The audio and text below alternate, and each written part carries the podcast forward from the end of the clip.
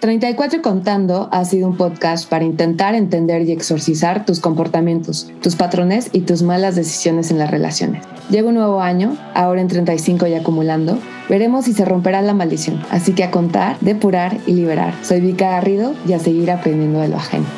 Comenzamos.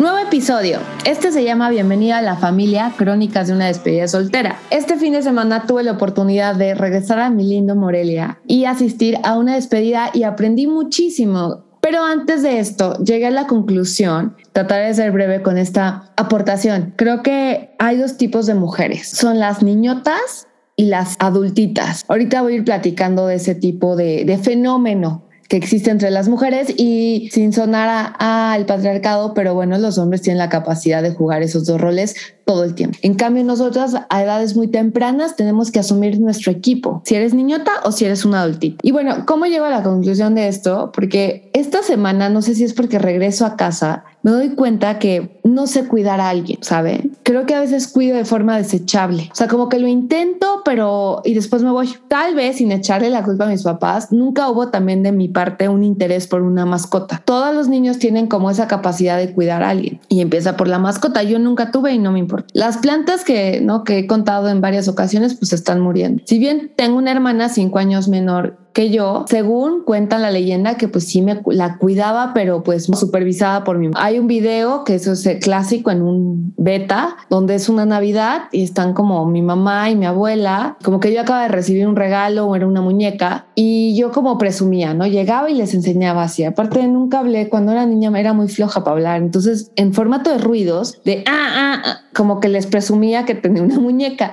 le quité el chupón y empezó a llorar. Y en ese video es tan claro de que iba a ser una niñota toda mi vida, porque empieza a sonar y entonces mi mamá como, ándale, ve, ve por ella. La dejo en el sillón, es como, ¡iu! Está llorando, guácala, y la tiro ahí. Y saco otro juguete y me pongo a jugar. Entonces, desde niña se marcó mi capacidad maternal. Luego, cuando crezco, y es, es, raro porque de verdad mi mamá y mi papá tal vez eso me cuidan mucho. Entonces yo he sido muy mimada. Regresando al tema, soy una persona que cuida o que tiene la paciencia, porque creo que el cuidado también implica de ser paciente y empático. Y para bien o para mal soy bastante independiente o egoísta, que hay esa delgada línea que vamos a platicar hoy. Como les decía, al inicio del programa, creo yo que hay un fenómeno entre las mujeres que es las adultitas y las niñotas. Y esto yo siento que sucede, no importan las décadas, no importa de qué año eres, de qué ciudad te toca y te tocó. Las adultitas, ¿quiénes son estas personas o estas mujeres? Son estas mujeres que son capaces de, tienen como un chip natural. Puede ser porque su contexto, o sea, por cómo no sé si son las mayores o las menores, pero al final de cuentas les tocó la capacidad de tú tienes que cuidar, tú tienes que salvar, tú tienes que, si se rompe un plato, tú lo recoges. Si tienes que matar a la hormiga o a la araña, tú la matas. Si tienes que cambiar un foco, tú lo cambias. Tienen una capacidad de supervivencia mayor porque se les fue otorgada a fuerza por sus padres o por una situación, pero tienen como más control de cosas de adulto, ¿no? Son las que tal vez supieron salir adelante desde antes,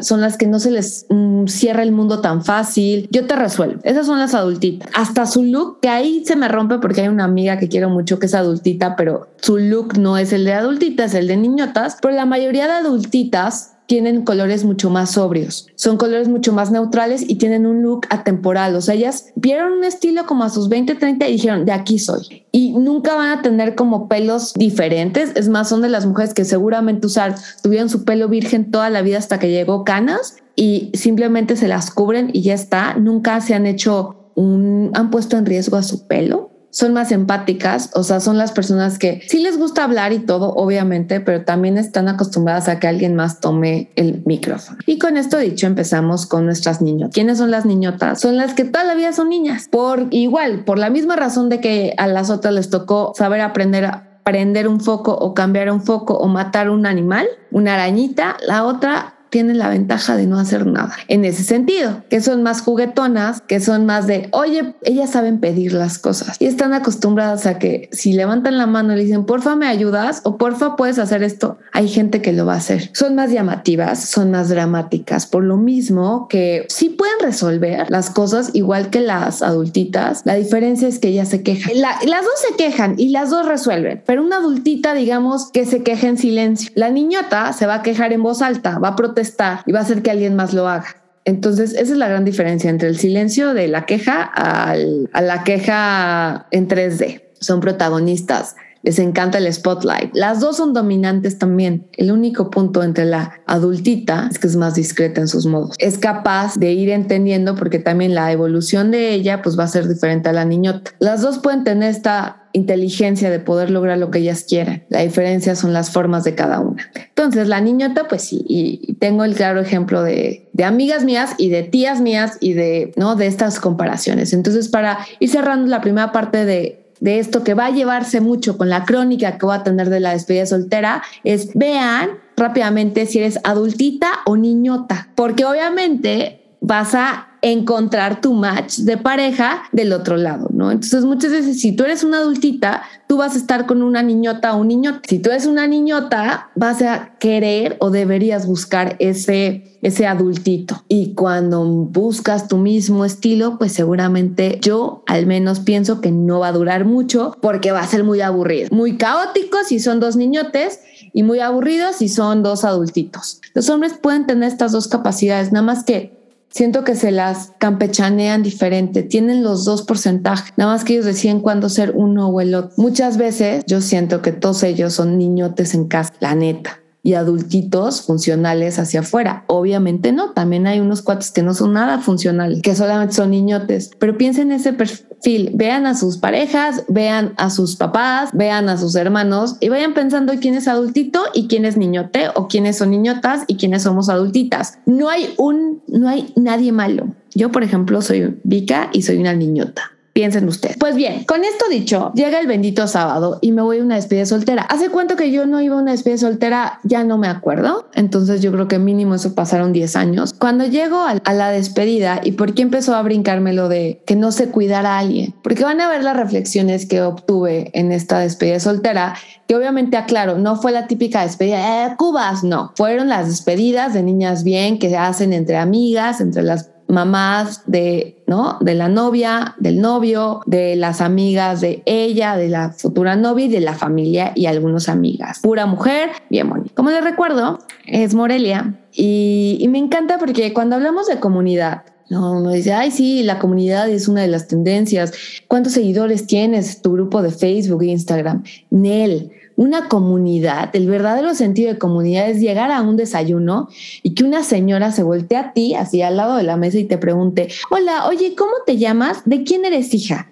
Y yo de que, ah, soy hija de, ¿no? De fulano de tal, de fulana de tal. Ah, claro, y en ese momento eso es comunidad. Claro, no, pues tu tía y yo estudiamos juntas, jugábamos tenis, ya, palomita, estudiaste en el moto, ¿no? Ah, pues mi hijo, y entonces empieza como un árbol genealógico de comunidades donde te ubicas. O eres hija, en mi caso, pues obviamente la señora yo creo que me vio más chiquita, obvio que no tenía anillos de, pues de compromiso de boda, porque se escuchaba en el salón, soy hija de, o se presentaban como soy esposa de fulano tal. Me daba mucha risa porque de golpe le iba a decir, soy hija de mi mamá ¿no? Soy hija de mi mamá y después no, tengo que decir el apellido porque recordemos que estamos en tierras pues de familia y tal vez eso pasa en cada estado, en cada ciudad, pero esa identidad, esas raíces de decir venimos del mismo entorno. Entonces con esa pequeña introducción de ya decir que era hija de parte al momento más importante para mí, que fue, les digo, hace mucho que yo no estaba con, uno, siempre rico ver un grupo de mujeres, y dos, yo a la novia la conocía y me voy a sentir súper vieja, pero esa niña, que literal era una niña, fue amiguita del kinder o de la primaria de mi hermana. Y esa es una historia muy bonita, como que se hicieron muy buenas amigas, su mamá ha estado en los fuertes momentos de mi mamá, entonces la quiero mucho, porque son de esas amistades de mamás que se van fortaleciendo.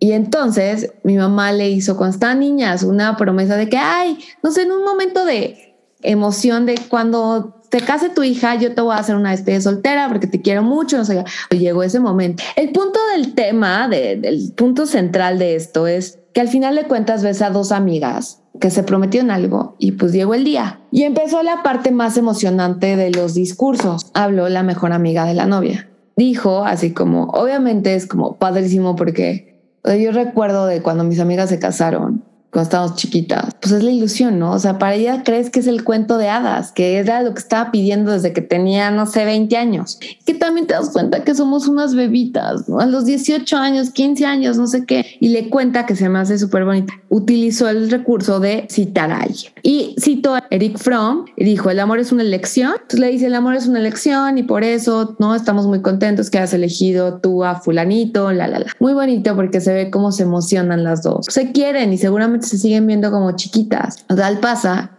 Y lo que se me hizo interesante, porque voy todas dijeron cosas muy valiosas, pero el mensaje de la amiga de la novia y la amiga de la mamá de la novia, o sea, mi mamá, fue mucho el hincapié de, ¿no? de la novia en sí. O sea, por ejemplo, mi mamá dijo eh, que nunca se pierda a sí misma, que siempre tenga esta parte de elección propia, de siempre tenga una decisión, siempre tenga una pasión en las cosas o en la vida propia más allá de lo que implica tener una pareja. Las amigas, y eso sí, seas las amigas de la novia o las amigas de la mamá de la novia, siempre van a velar por ti, porque no te olvides, porque te quieren por quien eres. Siempre van a, van a estar ahí y eso es lo bonito y se repiten en dos generaciones. El caso de la mamá, que me encanta porque pues al final de cuentas es la que más la conoce, es la que más la quiere y es la que ha estado desde el día uno con ella. Entonces su comentario fue muy bonito porque fue como este recap de en las buenas, en las malas, no hemos estado juntas, hemos llorado juntas, nos hemos salido, pero y aquí fue la lección y digo, por eso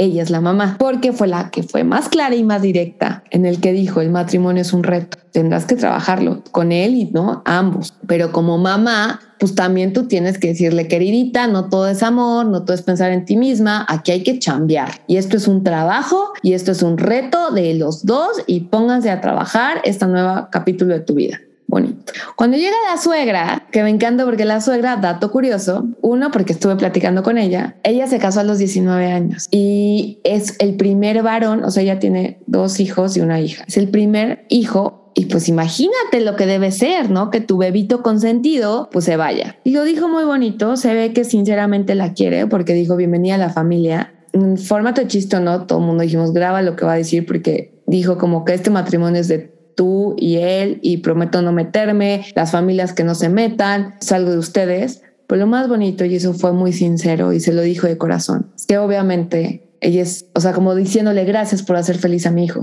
Qué buena suegra.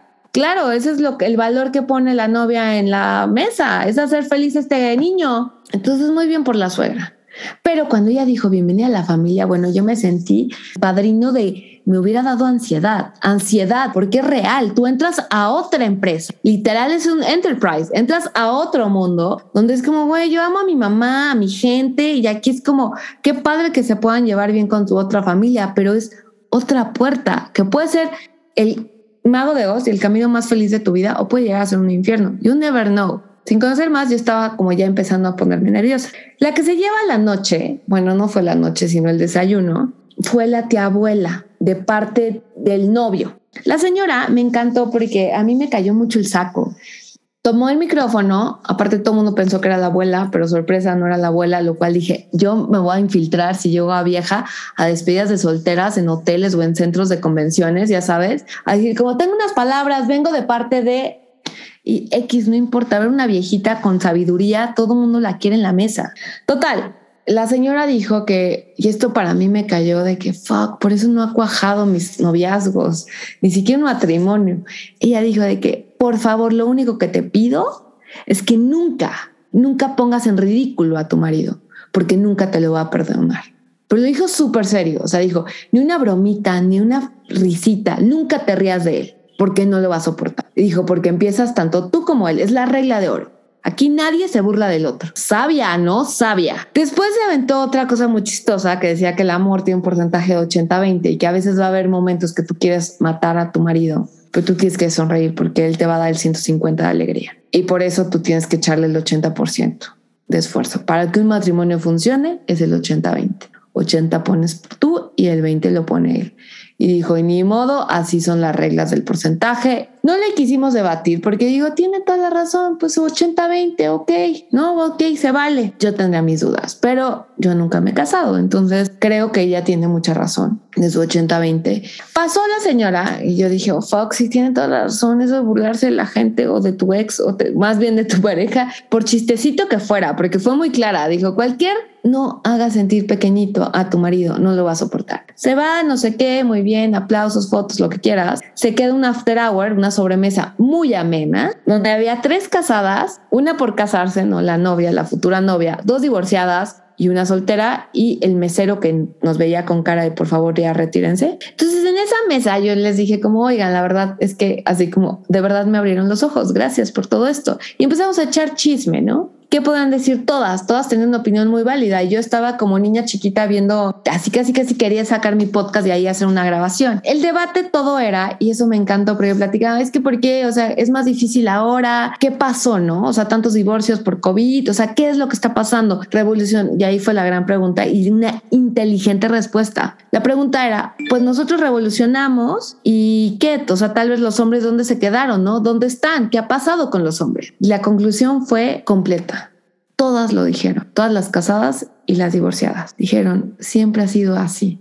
La diferencia es que éramos discretas niñas. Siempre ha sido así, gente, siempre ha sido así. Los hombres siempre son más de un nivel pequeñito, o no pequeñito, pero van un pasito atrás. Nada más que las mujeres no éramos evidentes, no éramos obvias en marcar sus diferencias. Y recuerdo a la tía abuela que dijo eso, no muestren, no se burlen, porque nunca te lo van a perdonar. Y estas mujeres con una, aparte no saben qué categoría de mujeres, o sea, en qué mesa estaba. una mesa muy interesante. Y lo que dijeron, la gran diferencia es que éramos discretas, siempre lo hemos hecho, siempre lo hemos sabido, nosotras estamos revolucionadas. Los hombres son simples, pero no tienes que decírselo. Yo estaba como, wow, ¿sabes? Está muy cabrón, porque, y eso ya me lo llevé yo en mi reflexión, que vengo ya a cerrar esto, pero ahí entendí el valor de ser discreta y la estupidez de que nos decían que eso era ser sumisa. Y es totalmente distinto. Todas ellas han sido discretas, lo han hecho perfecto y están conscientes todas que esto es un trabajo. Y las que han decidido renunciar, lo han renunciado con, con un proceso, ¿no? no con berrinchitos. Ha sido una decisión tomada como fue casarse, como fue dejarse. Y todas, la discreción, la elegancia que tienen, es algo que yo quise y me traté de llevar en esa mesa. La diferencia entre el ser sumisas y ser discretas es que la discreción es esa reserva, es cautela para guardar un secreto, para tener prudencia y sensatez, para formar un juicio tacto al hablar y tacto al obrar. Hermoso, eso es, yo me llevo, yo quiero ser más discreta, quiero tener mucho más prudencia, quiero tener mucho más tacto. No solamente para una relación, en general para todas mis relaciones. La sumisión es el acto de someterte sin cuestionar a una autoridad o a voluntad de otra persona. Y creo que si algo me di cuenta en esa mesa es que todas tienen mucha autoridad, todas tienen mucho cerebro, son muy inteligentes y son muy discretas porque nos lo andan obviando. Saben muy bien las reglas del juego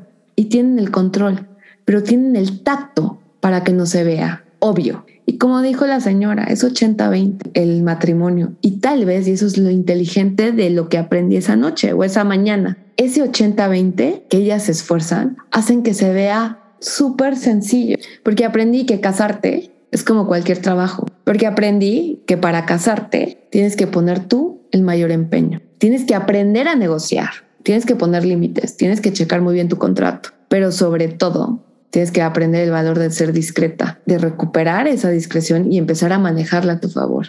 Ser más astuta, ser más audaz, pero ser discreta haciéndolo. Y eso lo veo como en cualquier trabajo. A veces cuando se te ve demasiado la alegría o cuando se te ve demasiado el hambre, las ganas, luego te ponen un cuatro porque no eres discreta y en la vida general, o sea, no solamente en un trabajo, en un salario, en, una pareja. Algo que también me llevó mucho en conclusiones, y eso creo que es muy importante, de toda esa despedida y todas esas conversaciones.